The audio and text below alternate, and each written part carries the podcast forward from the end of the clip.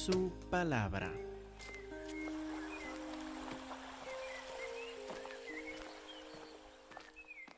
Hermanos, estamos ahora en Gálatas capítulo 5.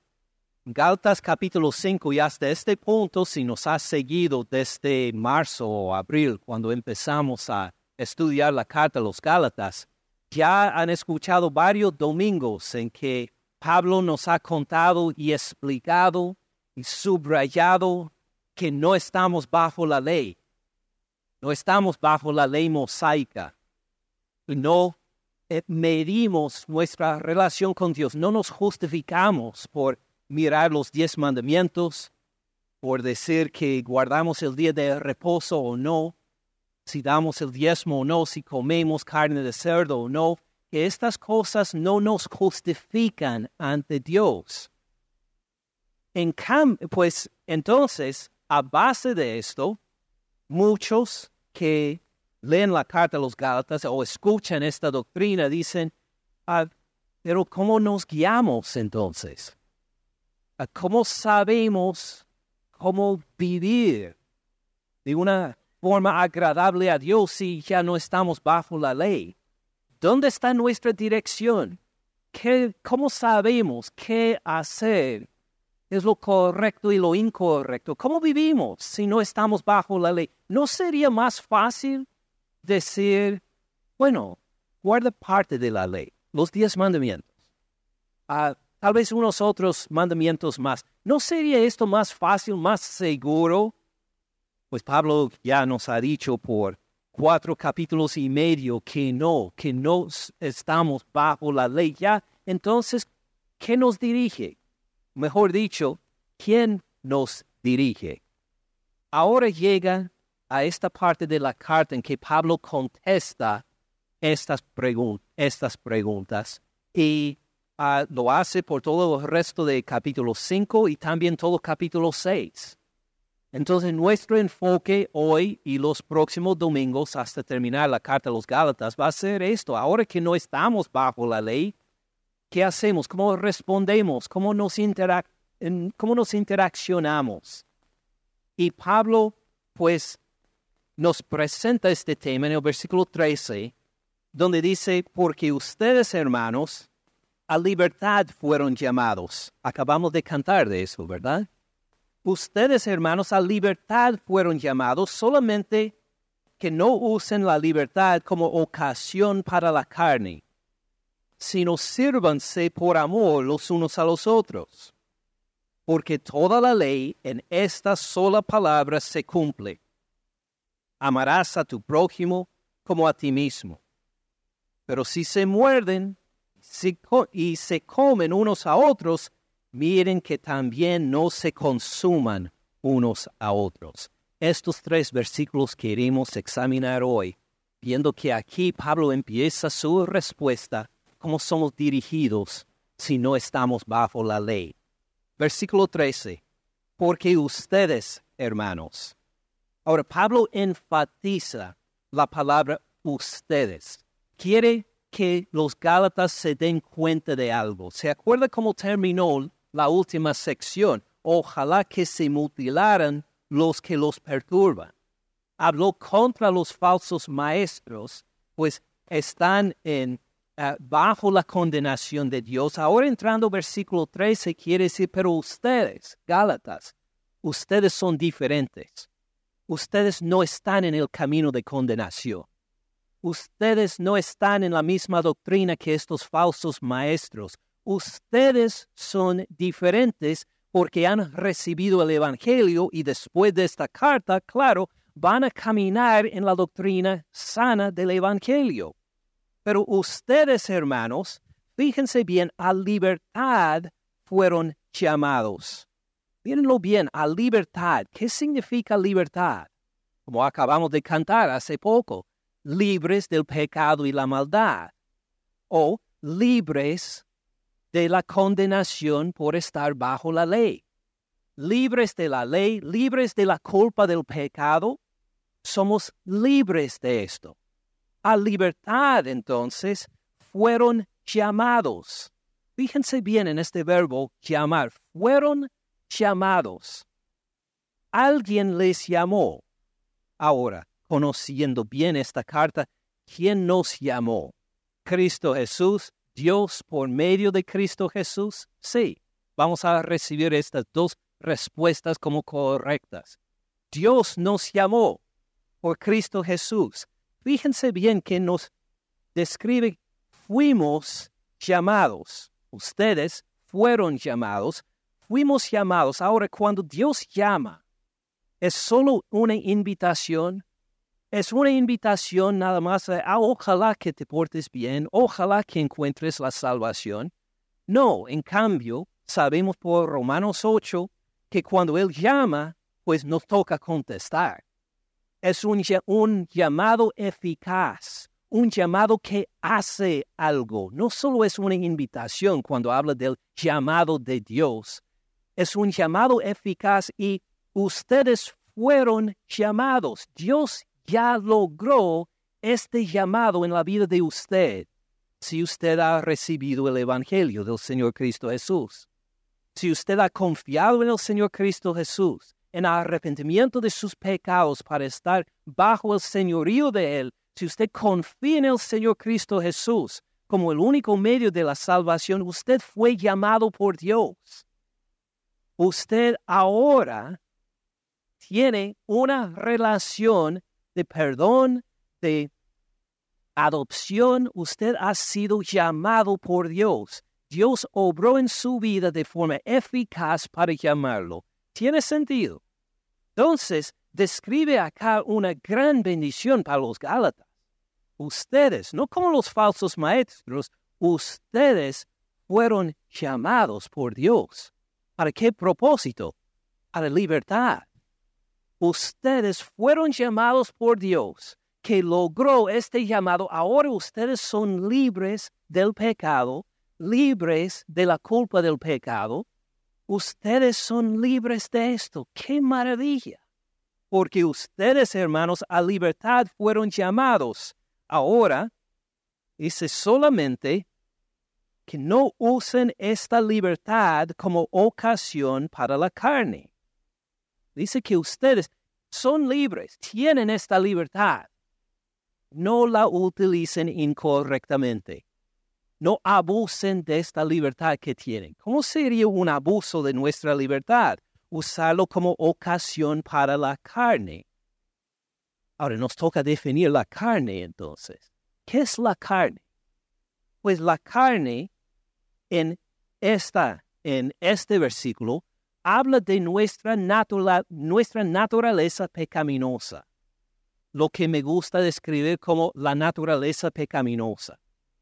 La carne es esta parte de nosotros que está en rebelión contra Dios, que no quiere estar no solo bajo eh, en esclavitud, sino tampoco quiere estar bajo ningún yugo, que resiste a Dios, que no quiere andar en las cosas de Dios, nuestra carne se define como algo en nosotros que no quiere someterse a Dios. Ahora, ¿por qué tenemos esta carne? ¿De quién la recibimos? ¿De Dios? Ah, no. Eh, ¿De Cristo? Ah, tampoco. ¿De quién recibimos nuestra carne? Nuestro deseo que naturalmente sale de nosotros para oponer a Dios, para resistirlo, para ser rebelde a Dios. ¿De quién lo tenemos? ¿Quién tiene la culpa principal? ¿Quién fue el primero que se rebeló contra Dios hablando de seres humanos? Adán, de Adán y Eva.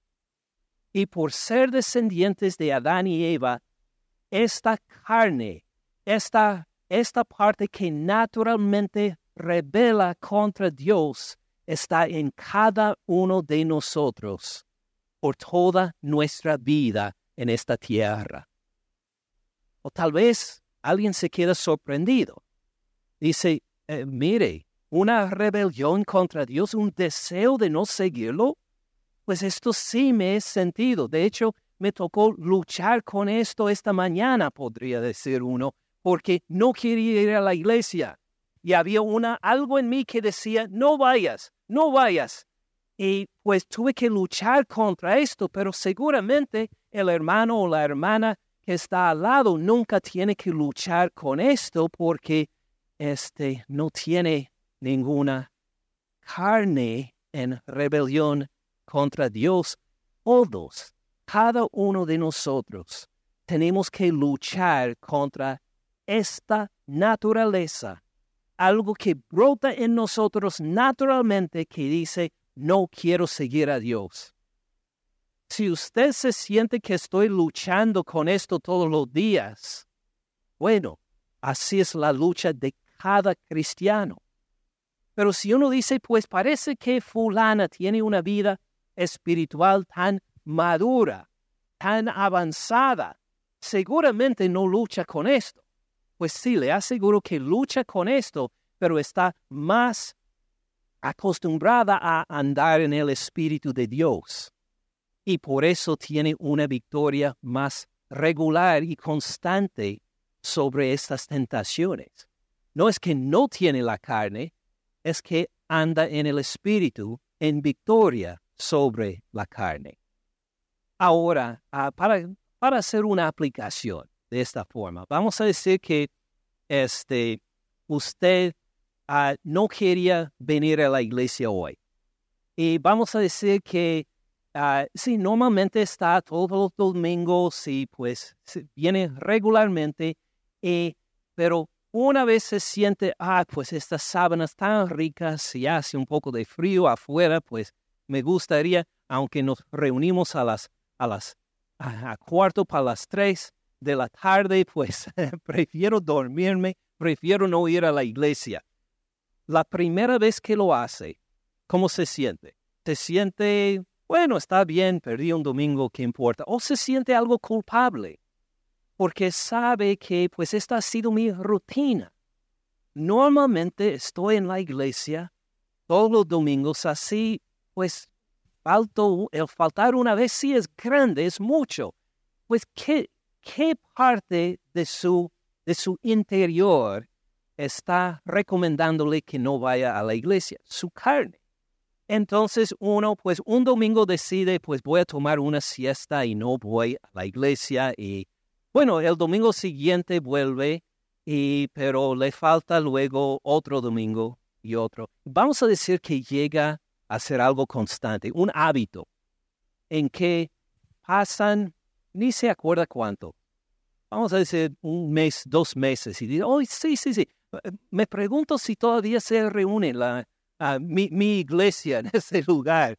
Y, y decide volver y se siente un poco, pues, desubicado, porque se da cuenta de que, pues, los hermanos, pues, siguen cantando, alabando al Señor, están en otra carta de la Biblia, y ni me di cuenta que, que habían terminado Gálatas o lo que sea, y que ahora, pues, me siento mejor estando separado de la iglesia. Ya no quiero seguir asistiendo. Ah, sé que debo asistir, sé que debo otra vez, pero pues me siento pues mejor estar alejado. ¿Qué acaba de pasar durante estos dos, tres, cuatro, cinco meses? Ah, la carne ha tomado más fuerza. Esta parte que naturalmente revela contra Dios ahora tiene más poder. Empieza a afectar sus decisiones, empieza a afectar su voluntad, su espíritu, empieza a tomar más terreno, tiene oportunidad o ocasión, entonces aprovecha hasta que uno dice que pues estoy entre los hermanos y no me siento bien, no me siento como antes. O antes sí asistía regularmente las cosas de Dios, pero ahora me siento tan débil espiritualmente. O antes leía mi Biblia todos los días, consumía la Biblia, pero ahora pues este, tengo que sacudir el polvo de la Biblia antes de sacarla para llegar a la iglesia. Antes pues oraba constantemente. Todos los días, cada mañana me levantaba temprano y levantaba mis peticiones al Señor, me gozaba de este tiempo y ahora ni me puedo acordar cuando fue la última vez con, con, intención cuando me aparté un tiempo, aunque sea cinco o diez minutos, para orar a Dios por el Señor Cristo Jesús. Y nos dice, ¿qué pasó? ¿Qué pasó? Antes tenía tanto fervor para las cosas de Dios y ahora me siento tan débil, tan enfriado. ¿Qué pasó? Pues es el resultado de poner atención a la carne. Esta parte que es natural de entre nosotros, que sale en rebelión a Dios. Y pues lo peor de todo, ay, lo peor, por favor, no hagan esto cuando uno ha tomado estas, no, es una decisión de un día a otro. Y un día uno está fervientemente siguiendo al Señor y luego decide, ¿sabe qué? Pues creo que voy a andar en la carne de aquí en adelante.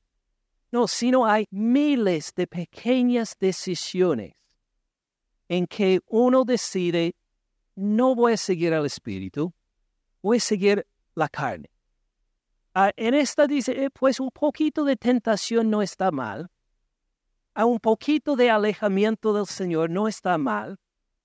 Y uno pues sigue tomando decisiones poquito a poquito, hasta miles de decisiones pequeñas en que decide una y otra vez con más frecuencia por la carne, por la carne, por esta parte que está en mí que dice que ande en rebelión con el Señor que no voy a encontrar ninguna bendición en el Señor, ninguna bendición verdadera, que estoy perdiendo tanto por estar en la iglesia y no estar en otros lugares, que uno toma una y otra y otra pequeña decisión así, de repente uno está en la carne y anda con la mente nublada, nublada por la carne. Y hasta uno le puede compartir la palabra de Dios y, y como que uno no sabe comprenderla. Ahora, el peor de todo es en esta situación llegar a decir, ¿sabe qué? No me siento bien en la iglesia, no me siento bien entre los hermanos. Entonces me voy a apartar y cuando me nazca otra vez el deseo de estar entre ellos, así lo voy a hacer. ¿Por qué es esto la, la peor cosa que se puede hacer? Porque uno está decidiendo ahí por la carne.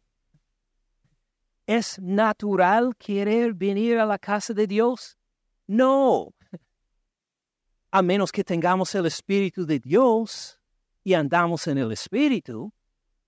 ¿Es natural querer leer la Biblia? No. Según nuestra carne no es natural.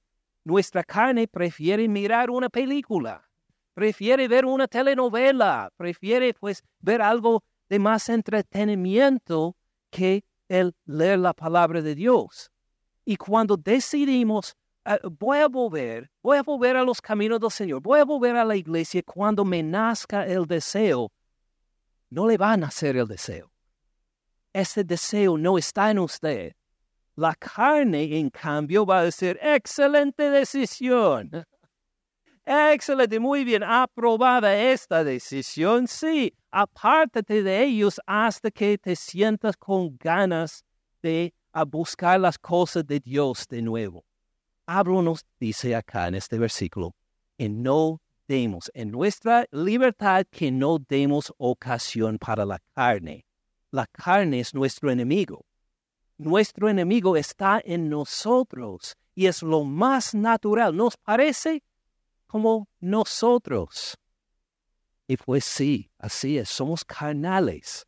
Por eso tuvimos que ser redimidos por el Señor Cristo Jesús. Por eso nos dio su Espíritu Santo. Porque estos pensamientos y deseos que tenemos en el Espíritu no son naturales, son del Espíritu mismo. Entonces, volviendo al versículo 13, ustedes hermanos a libertad fueron llamados. ¿Tenemos libertad de la ley? Amén.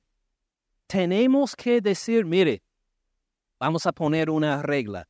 Usted tiene que tener cinco domingos seguidos en esta iglesia para ser miembros de esta iglesia. ¿Sería bueno hacer esto? No, es poner la ley en gente que tiene libertad. Ustedes tienen la libertad ya, fueron llamados a la libertad ya son salvos en el Señor Cristo Jesús. A libertad fueron llamados, solamente no usen la libertad como ocasión para la carne. No permitas que esta libertad le dé permiso para decir voy a seguir la carne y no al Espíritu de Dios. Voy a andar según la carne y no según el Espíritu de Dios. No le dé lugar a la carne para hacer esto, porque la carne le va a tentar, le va a afligir, le va a intentar convencer que lo mejor sería evitar las cosas de Dios. Y la parte de ustedes decir, mire, no estoy bajo condenación. He sido perdonado. Yo soy cristiano. Y voy a utilizar mi libertad para acercarme a Dios por su espíritu. Voy a usar mi libertad en el espíritu y no dar ocasión a la carne. ¿Tiene sentido? Seguimos entonces. No usen la libertad como ocasión para la carne, sino hay otra opción, sino sírvanse por amor los unos a los otros. Sírvanse, sino sírvanse. Entonces, con esta libertad que tenemos en el Señor Cristo Jesús, ¿vamos a dar lugar a la carne? No. En cambio, ¿qué vamos a hacer? Vamos a servirnos por amor los unos a los otros. Ahora, algo que perdimos aquí en el español. Acuérdense que Pablo no sabía el español, ni existía el español en ese entonces. Escribió en el griego. Y ah, lo que tenemos nosotros acá es una traducción. Pues cuando Pablo escribió este versículo en el griego, hizo un juego de palabras acá y donde dice, sino sírvanse, él en realidad utiliza un verbo mucho más fuerte. Dice, sino esclavícense por amor los unos a los otros.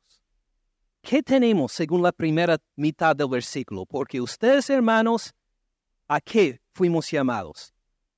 A libertad. Ahora, debemos dejar esta libertad para volver a la ley? No, pero Pablo dice, van a usar esta libertad para esclavizarse. Decimos, para esclavizarnos, dice Pablo, sí. Utilizan esta libertad para esclavizarse. ¿A esclavizarnos a qué? Esclavizarse a amor, al amor los unos por los otros. Ahora, ¿por qué queremos hacer esto? Eh, prefiero la libertad Ah, ¿Por qué deseo esclavizarme entonces? Porque así hizo nuestro Señor Cristo Jesús. Nuestro Señor Cristo Jesús se esclavizó en amor por nosotros. Vamos a ver unos ejemplos con un dedo en Gálatas 5. Por favor, vuelvan a Mateo 20, versículo 25. Entonces Jesús, llamándolos, llamando a sus discípulos, acaban de tener una discusión entre ellos, un disgusto, porque dos entre ellos querían ser como los más importantes, los de mayor reconocimiento y responsabilidad. Entonces Jesús, llamando a los dos, dijo, mire, saben que los gobernantes de las naciones se enseñorean de ellas. Los que son grandes ejercen sobre ellas potestad. Entonces dijo Jesús, mire, no tengo que enseñarles sobre esto. Ustedes saben que en el mundo, fuera del reino de Dios, tenemos políticos, tenemos gobiernos y ¿qué buscan ellos? ¿Qué buscan? El tener autoridad, el tener mando. Quieren ser gente que cuando hablan, todos responden. Mire, más entre ustedes, le dice en versículo 26, más entre ustedes no será así.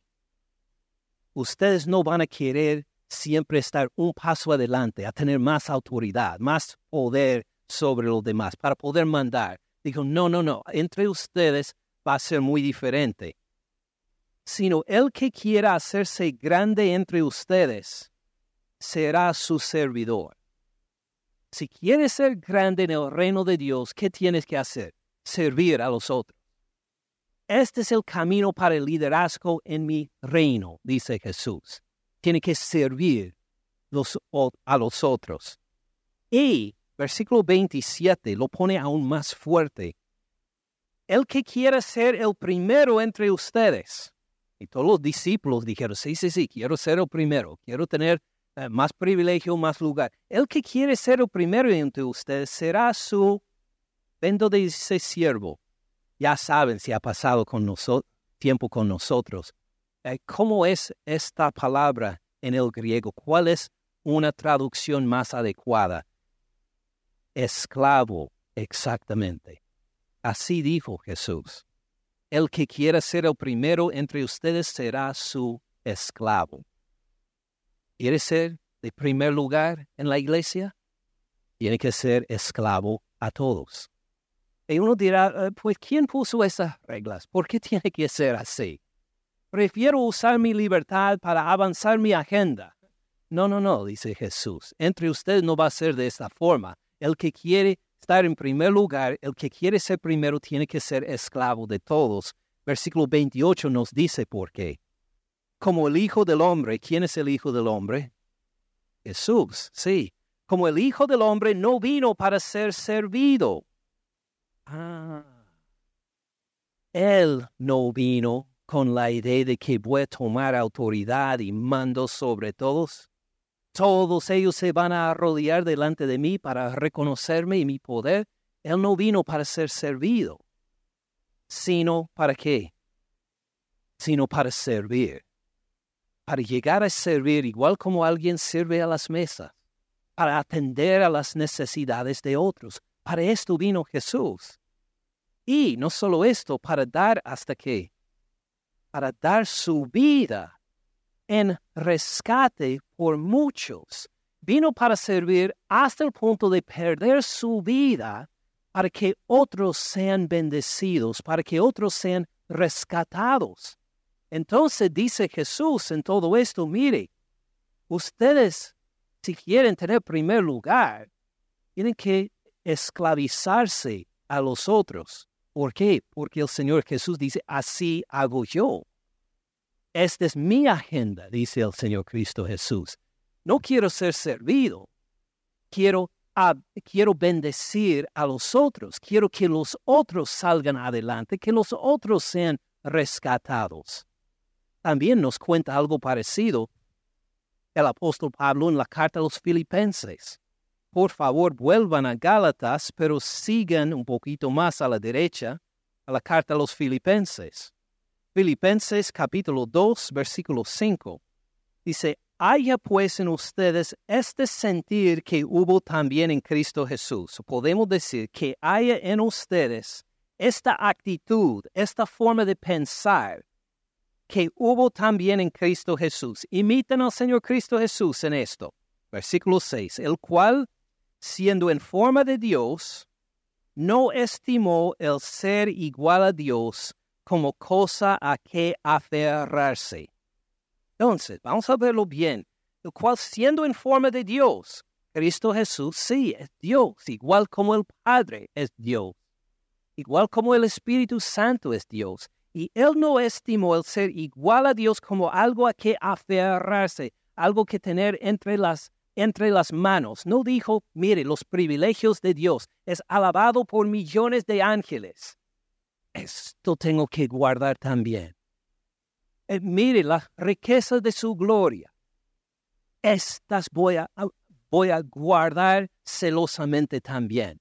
Él no hizo esto, sino, versículo 7, se despojó a sí mismo, se despojó de la gracia, de la gloria de Dios se despojó de toda la adoración y la alabanza que merecía de todos los ángeles. Se despojó de todo eso, lo puso de lado, tomando forma de, ¿de qué? Tomando forma de esclavo. Muy bien, alguien me adelantó. Así tenemos siervo que, si lo leemos en el griego, significa esclavo. Jesús se hizo esclavo ¿Esclavo en qué sentido? Pues hecho semejante a los hombres, hay una gran distancia entre los hombres y Dios, primero que todo. Luego, versículo 8, estando en la condición de hombre, ¿qué hizo? Se humilló a sí mismo, haciéndose obediente hasta la muerte y muerte de cruz. por algún pecado que él había cometido?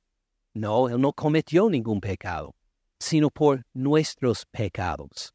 Murió en la cruz por nuestros pecados. Se hizo esclavo para que nosotros fuéramos bendecidos. Entonces, si seguimos este sentir, como dice el versículo 5, esta actitud del Señor Cristo Jesús, vamos a esclavizarnos también.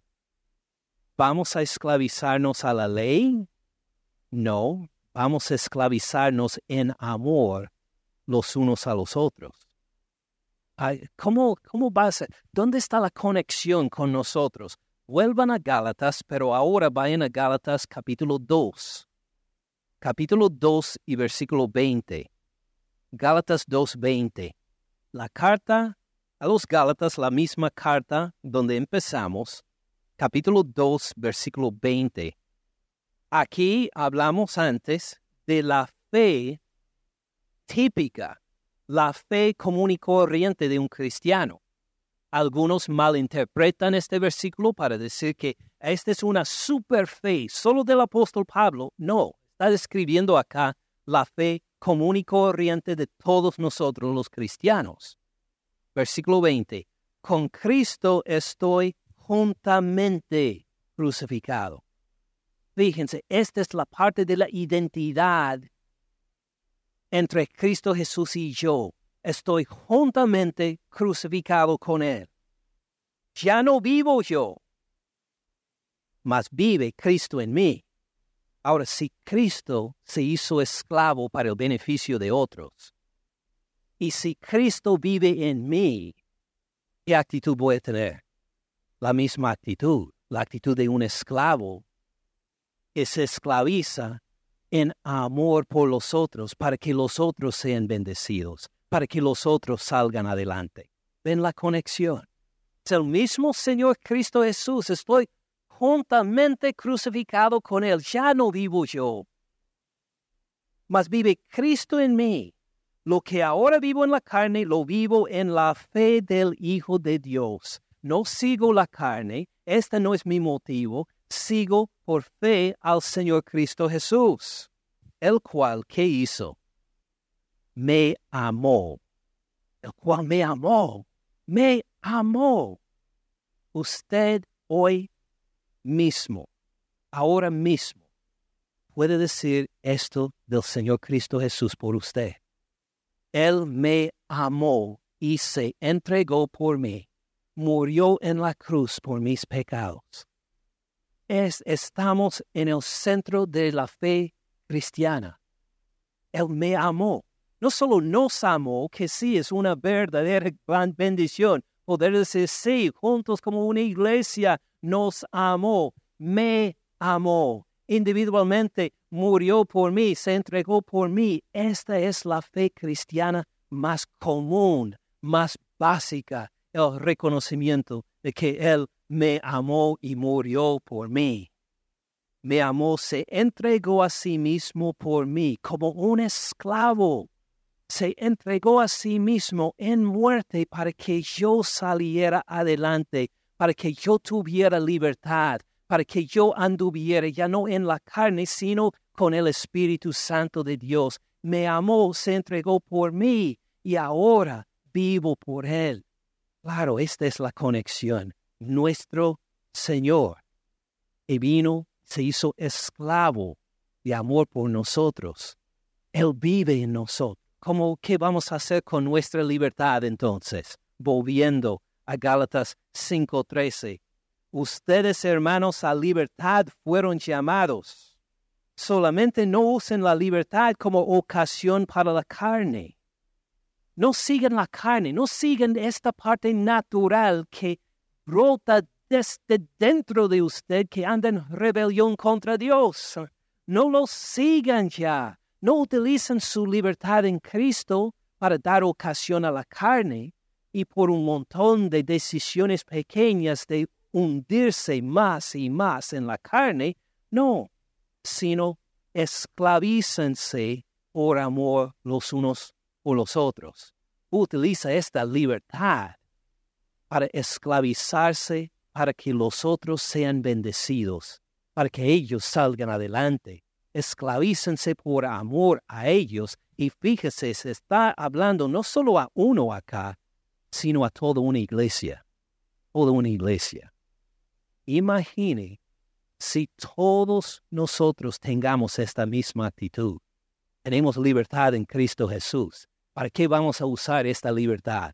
Para la carne, para cumplir los deseos de la carne. Ay, por favor, no.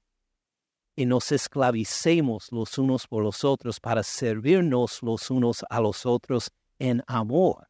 Esta, esta es lo que nos, nos, nos enseña Pablo acá. ¿Tiene sentido?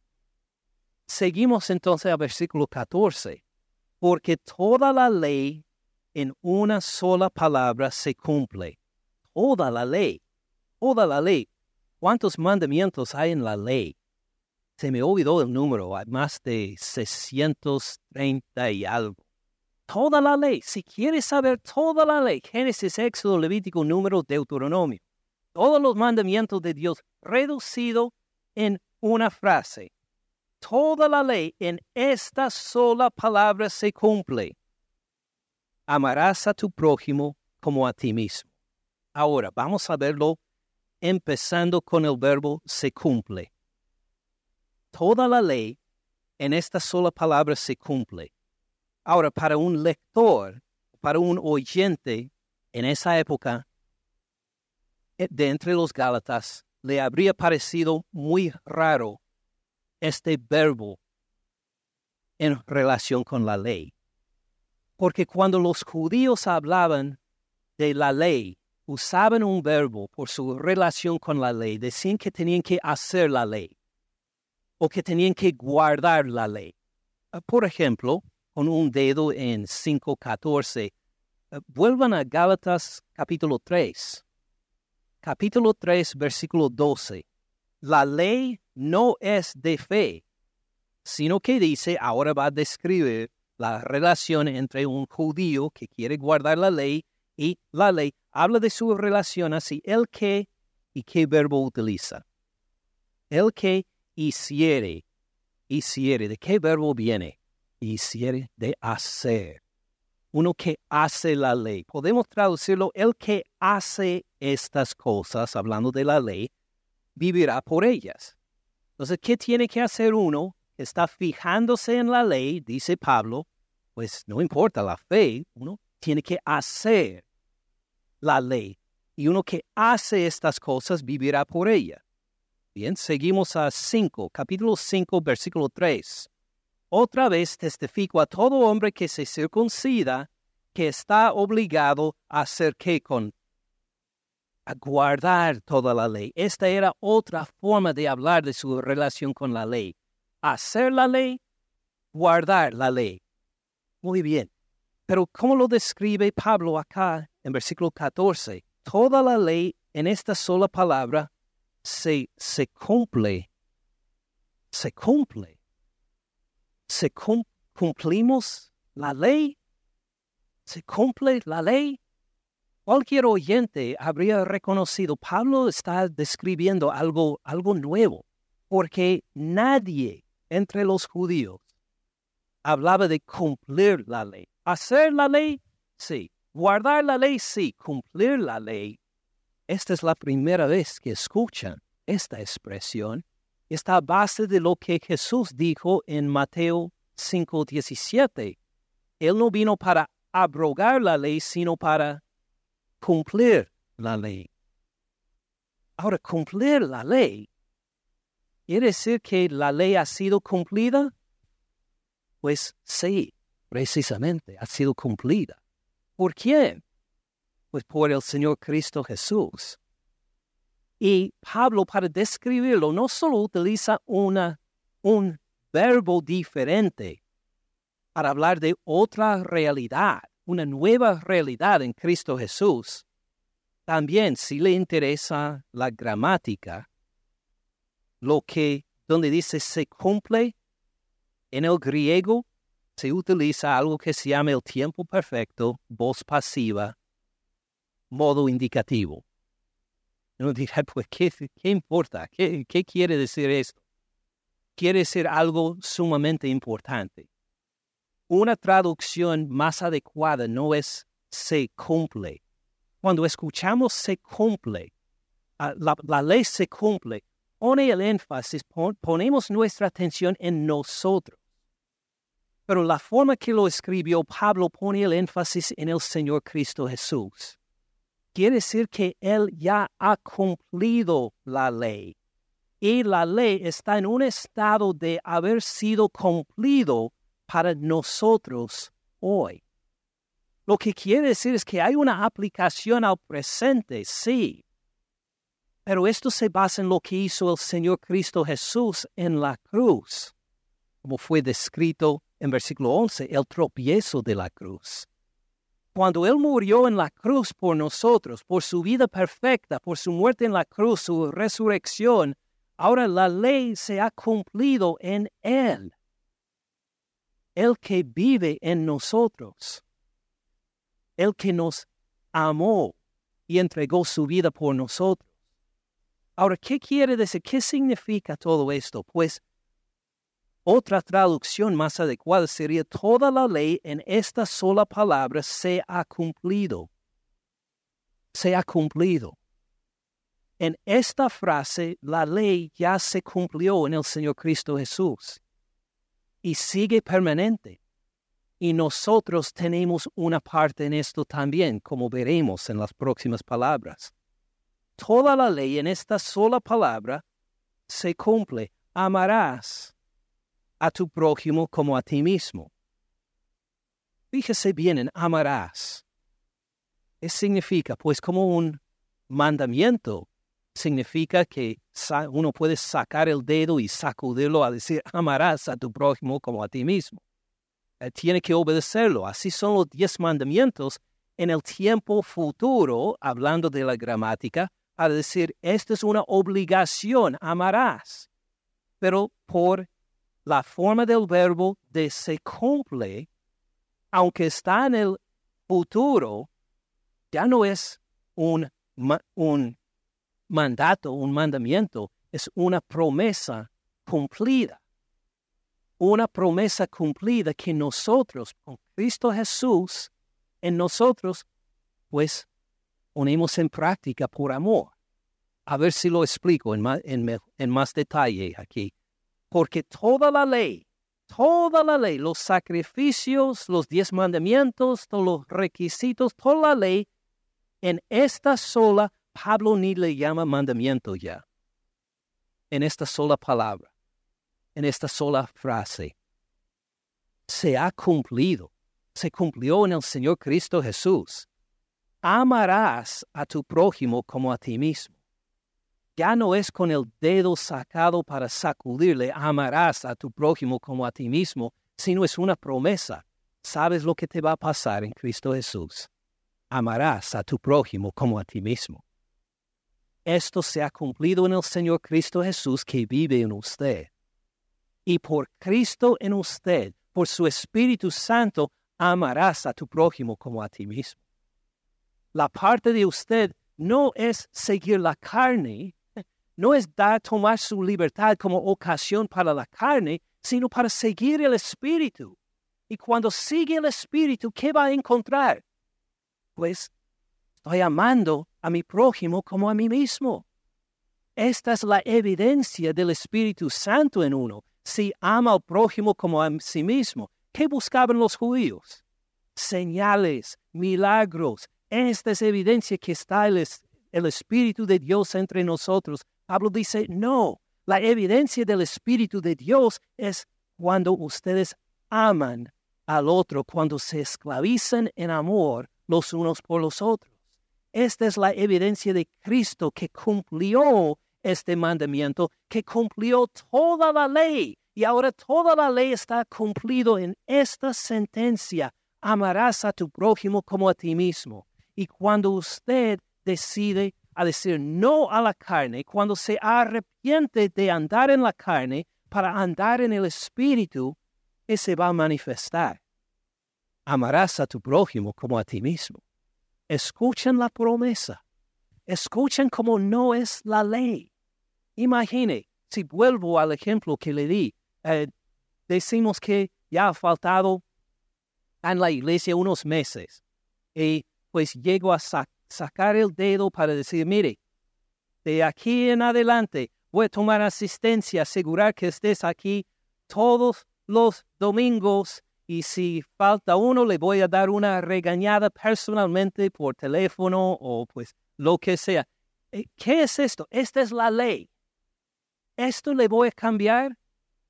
A tal vez cambia sus acciones hasta cierto punto, pero va a haber todavía esta carne desde dentro que está clamando, dígale no al pastor, no vayas este domingo, por favor, no, no lo hagas. Todavía esta carne estará ahí. Pero si usted toma la decisión, no voy a seguir la carne, voy a seguir no al pastor Ken, no a sus reglas, voy a seguir al Espíritu de Dios. Y va a encontrar. Va a haber un deseo por el Espíritu de congregarse con sus hermanos en la fe. Va a querer estar con ellos, va a querer motivarlos, va a querer orar por ellos, aun cuando no están cara a cara. Cuando está lejos de ellos, se va a acordar de ellos y dirá, por favor, Señor, oro por mi hermano que está en otra escuela, que está tomando un examen, que pueda tomar bien este examen sin ninguna dificultad y se puede interesarse por los otros y amarlos y andar con ellos y dirá, ¿cómo hice esto? ¿Por seguir una lista de reglas? No, por el Espíritu Santo del Señor Cristo Jesús, su Señor y Salvador, que es el Señor de su vida, que te amó y que dio su vida por ti. Ahora con Él viviendo dentro llega a sentirse como natural el estar en la casa de Dios. Llega a ser algo natural servir a los otros, bendecirles, buscar la forma de bendecirles, buscar la forma de que salgan adelante, buscar la forma de que otros crezcan en su conocimiento del Señor Cristo Jesús. Todas estas cosas vienen cuando decidimos decir no al Espíritu, eh, digo a la carne, y sí al Espíritu de Dios. ¿Tiene sentido? Entonces, ya hemos visto porque ustedes, hermanos, a libertad fueron llamados solamente no usen esta libertad como ocasión para la carne, sino sírvanse, esclavícense por amor los unos por los otros, porque toda la ley en esta sola palabra se, se ha cumplido.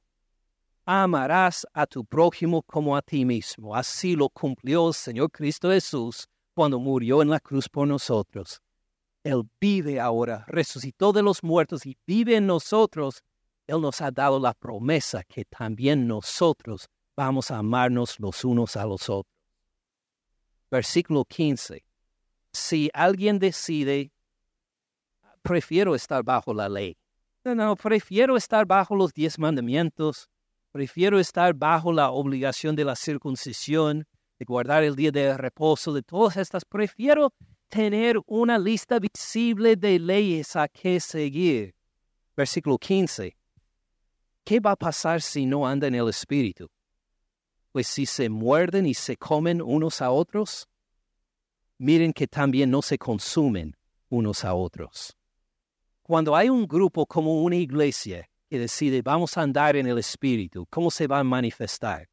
En el amor los unos por los otros.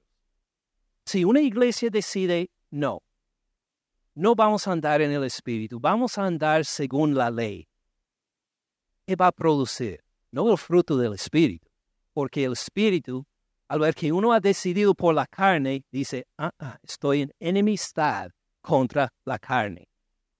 Entonces, ¿qué pasa? Empieza a haber pleitos y discusiones y conflictos entre la gente. Empiezan a atacarse los unos a los otros.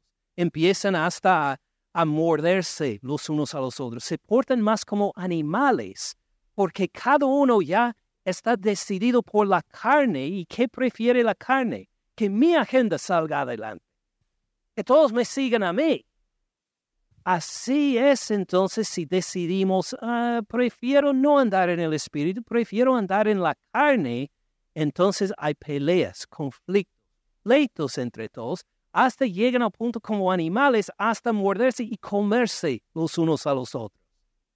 Imagine, esto no, se trata, no solo se trata de, de una iglesia, en cualquier comunidad.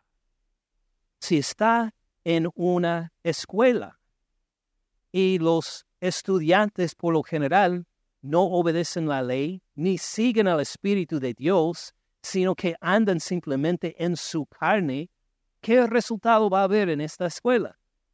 Todos en grupos, pues protegiéndose, ah, buscando una forma más estable de tener lo suyo en enemistad, peleando entre ellos, a punto de estallar en cualquier momento un conflicto. Piensa en una familia. Una familia que decide, ah, no necesitamos el Espíritu de Dios, vamos a andar según nuestra carne.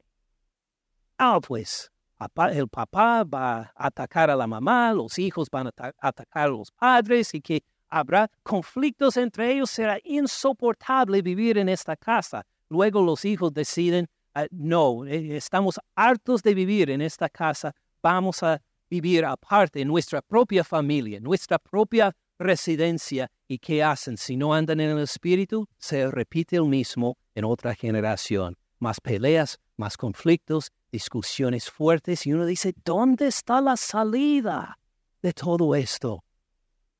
Es por, pues primero que todo, recibir a Cristo Jesús como su único Señor y Salvador.